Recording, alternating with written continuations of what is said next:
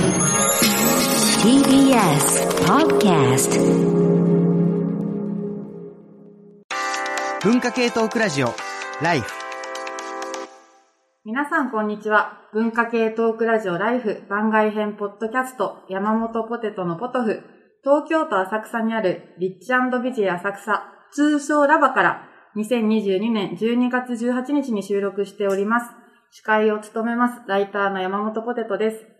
第2回目の今回は本人朗読で新刊を試し聞き、えー昨今オーディオブックが注目されており通勤や通学、家事の片手間に聞く方も増えています。その中でも、著者自身が朗読することを本人朗読というようです。今回の企画では、注目の新刊の著者本人をお招きし、本人朗読で新刊の一部を紹介していただきます。えー試し読みならぬ試し聞きをしようという企画です。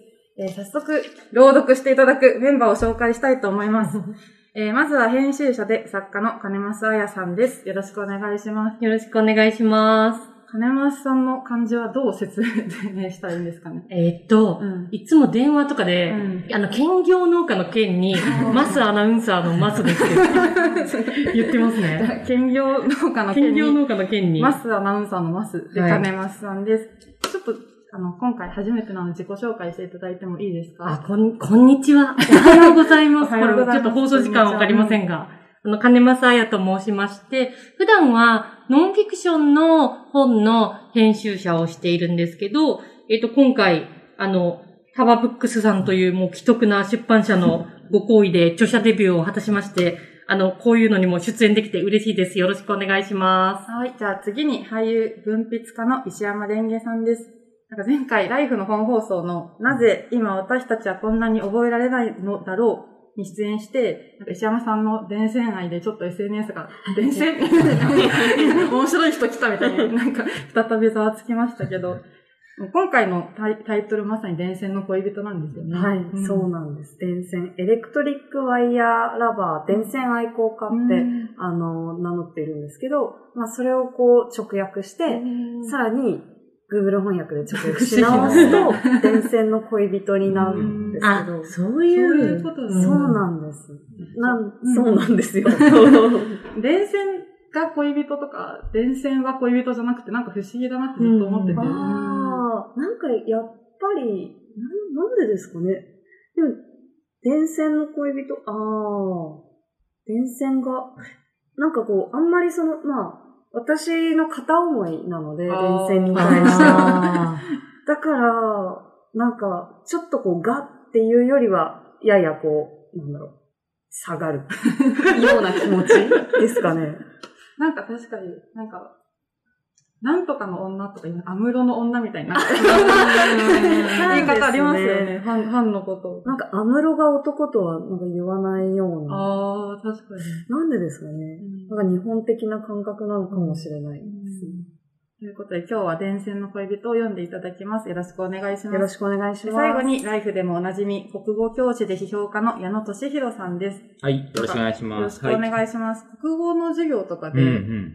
はい。朗読ってされたりしますか、いやー、なんかタイプにもよると思うんですけど、うん僕はしないタイプで、うんやっぱり難しいですね、朗読。上手い人って本当に上手いと思うんですけど、うんうん、なんか聞かせてどうっていう感じはしないので、うん必要があって読むときはあるけど、朗読を目的でっていう感じのタイプではないっていう。うん、だから緊張しますね、そういう意味ではね。、あそうだ、はい。なんか授業でやりましたよね。なんかこあみんなあで。みんなでやりました。あれじゃあ、振っていくんですよね。売るときもあります。うん。何月何日だから、何番。あー あるあるある。来るのかなあ順番に行かないタイプの先生なんですか？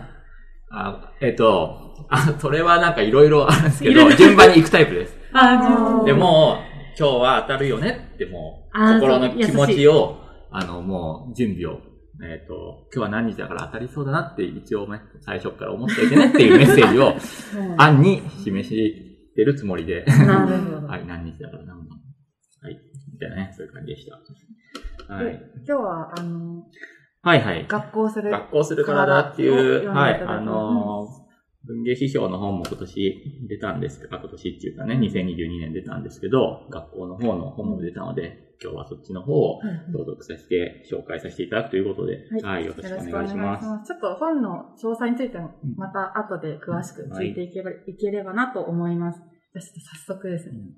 最初に金増彩さんから朗読をしていただきたいと思うんですけど、前回、あの、教えて文振りの注目本というテーマで、この、ポッドキャストポトフでやったときに、文振りでこの金増彩さんのフェアな関係が、あの、先行発売って形だったんですけど、あの、柿内翔吾さんと住本麻子さんと、あの、海猫座メロン先生が、3人ともこの一冊をあげるっていう、すごい注目度の高かった本なので、ありがとうございます。ちょっとお呼びしました。これどういった本なんですか？えっと、これはまあ、成り立ち的には、そのタバブックスさんが出してる仕事文脈という何あれ、雑誌？雑誌。雑誌かな？うん。に、あのーまあ、定期的に書かせていただいてた小説をまとめたものなんですけど、ね、なんか一応帯、帯についてる文を読むと、はい。地元と東京、仕事とジェンダー、恋愛、セックス、結婚、この社会にいる女性たちの自我を書く小説集となってるんですけど、まあそうですね、基本的にその女性の欲望とか、直面してる課題とか、そういったものをテーマに据えて、まあ編集してる、そういう本でございますね。小説です。小説集ですね。はい。あちょっと楽しみ。もうすべてですもんね。地元と東京、仕事とジェンダー、恋愛、セックス、結婚の女性。死ぬほど面白かったんあですよ。覚えてくれる。面白かった。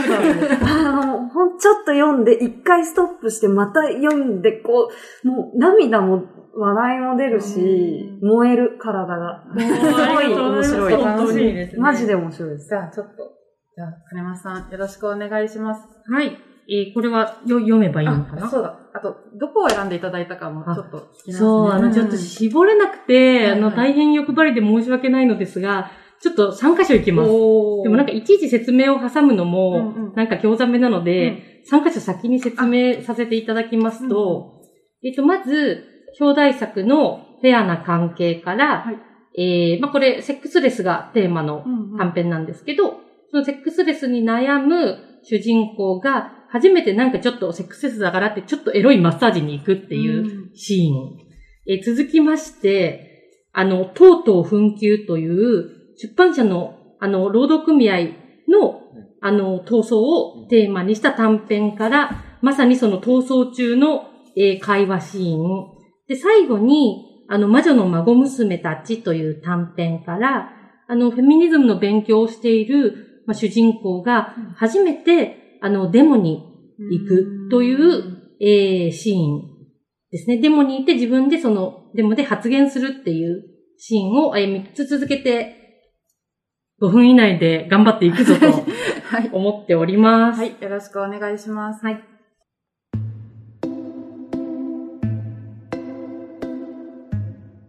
友情結婚からのセックスレスなのである。というのは正確ではないかもしれない。何しろ最初からセックスがゼロの暮らしだったのに、結婚2年目の今になって急にレスだよと怒り出したのでは、夫が困惑するのも当然のことだ。私と夫は学生時代からの友人で、それぞれ別の恋人がいた時期もあったものの、結局お互いに一番居心地がいいという結論に達し、セックスライフなしのまま結婚したのだ。いや、でもさらに正確に言えば、全くのゼロってわけではないんだよね。という私の話を聞いているのかいないのか、アレクがうつ伏せになった私のお尻を揉みながら、いやー、ほんといいお尻だね。僕、大きいお尻大好きだよ。日本ではどっちかっていうと小さいお尻を褒めるじゃない？でも僕は絶対大きい方がいいと思う。こういう時だけ自分が純粋な日本人じゃないからかなって思ったりするよねっていう。その後、うつ伏せから両脇に手を入れられて抱き起こされ、背面剤の体勢で乳首をいじられる。バストマッサージという体で。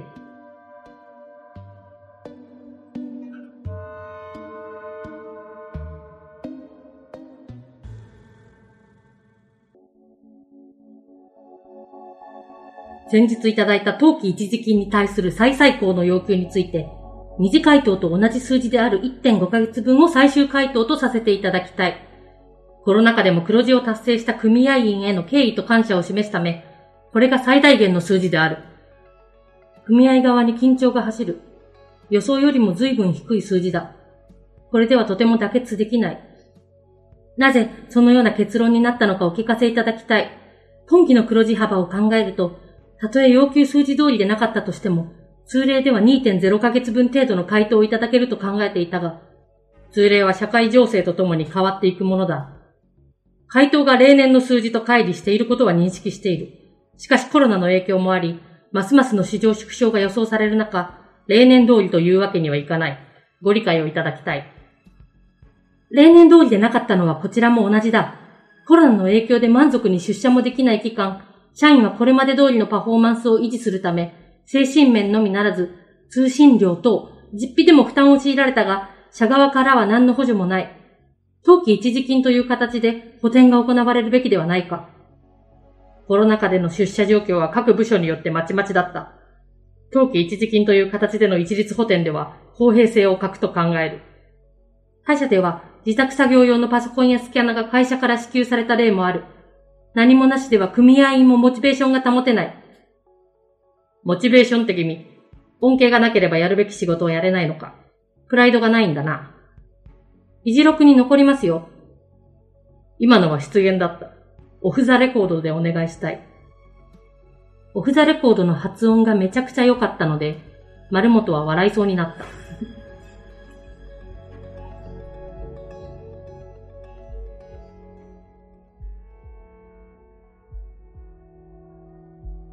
2020年春、雨足の強くなる中、あなたはマイクを持って立ち尽くしている。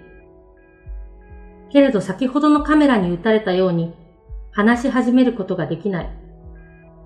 あなたはこれまであなたが馬鹿にしてきた人間とあなたがどう違うのかわからない。その時、大丈夫だよと背後から声がする。あなたは振り返る。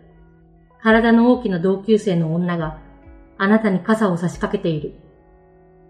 スタッフの腕章をつけた女があなたの名前を呼ぶ。そして言う。大丈夫だよ。喋って。あなたは女の顔を見る。あなたとはまた違う苦しみを受けてきたであろう女のことを思いやる。あなたは話し出さなければいけない。私たちは、と言いかけて、その死語を使うことを躊躇する。私は、とあなたは言う。その時にほとんど初めて、あなたは旗を掲げず、何かを代表せず、それでも言葉を発する勇気を持つ。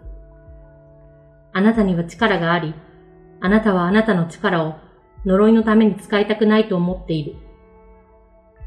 あなたは何度でも読み替える。あなたは話し出す。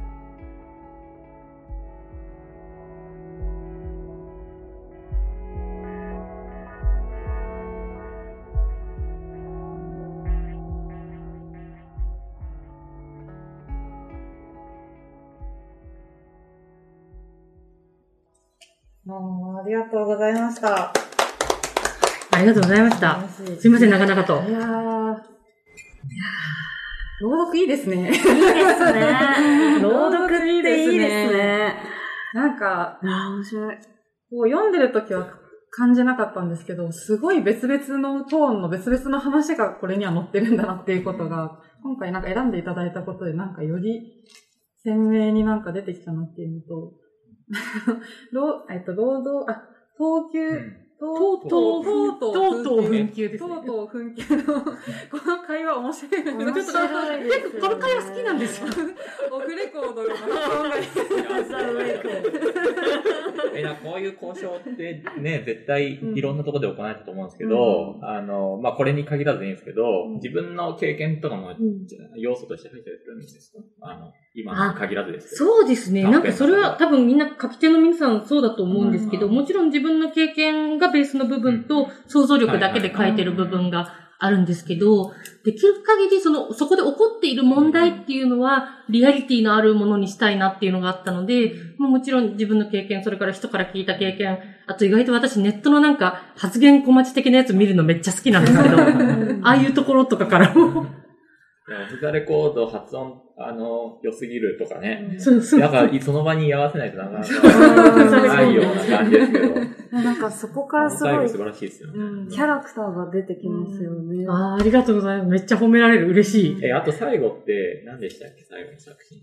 あなたはあ、魔女の孫娘ってやつですか？めっちゃいい。ねあなたはあなたはって、いいですね。二人称。二人称か。そう、これし、もう途中で自分でも書いてって、こう、主語とこう、あなたと私が分かんなくなってて、これすごい大変だった。いや、そこもめっちゃ良かったですね。本当にもう、くーって、なんか読んで、ちょっとな、ない、ちょ、ちょっとな、泣くくらい良かったし、なんか今、す？あの、よ、あの、まあ、本人朗読で聞いて、改めて、やっぱりその、あ、こういう風に兼桝さんの声で物語が立ち上がってくるんだっていうところが、もう、めっちゃ良かった。今日来て良かった。あと、表題作のフェアな関係も、なんか本の中では、 one, two, three、そうですね。 one、ね two, three と。とあって、なんかこのちょっと、なんていうの、感動、感動的というかうんね、なんか、ところから、これなんか、あの、もともとフェアな関係はタバブックスのあの仕事文脈に掲載されていて、で、2、3が書き下ろしあ、そうですね。か書き下ろしですね、うん。完全に。なんか、意外なところに着地したなっていう。これはね、一回結末をね、書いたらね、これ別に言ってもいいと思うんですけど、宮川市、タバブックス宮川市からこの結末じゃダメって言われて、書き直したんですか？全リテイクしたんですよ。えこれ いい結末になったのではないかなんだ。はい。えその、なんだろう、幻のアザーバージョンも読んでみたんですそれなんね。かど、なんかどっかで。そうですね、アザーバージョンはどっかでそ秘密裏に公開したいと思います。なんかこのフェアな関係の面白いところっていうのは、その性的なこと、官能的なことが、なんかちょっと間抜けであるというか、すごく生活の、なんかこう、延長線上にあるんだなっていう。だからこそ、その近しい関係性の人と話すときに、なんかこう言いづらいことと、言ってしまったことで変化が起きるとかっていうのが、なんかすごく、あの、こう手触りがう。感じられて面白いなと思いながら読みましたあ。りがとうございます。アレクもいいキャラクターですね。いい加減でいいんですよね、あいいですよね。いや、面白かった。ちょっと皆さん、えっと、もう一回、えっと、署名を言いますね。えーフェアな関係、タバブックス、金正彩さんの本でした。ありがとうございました。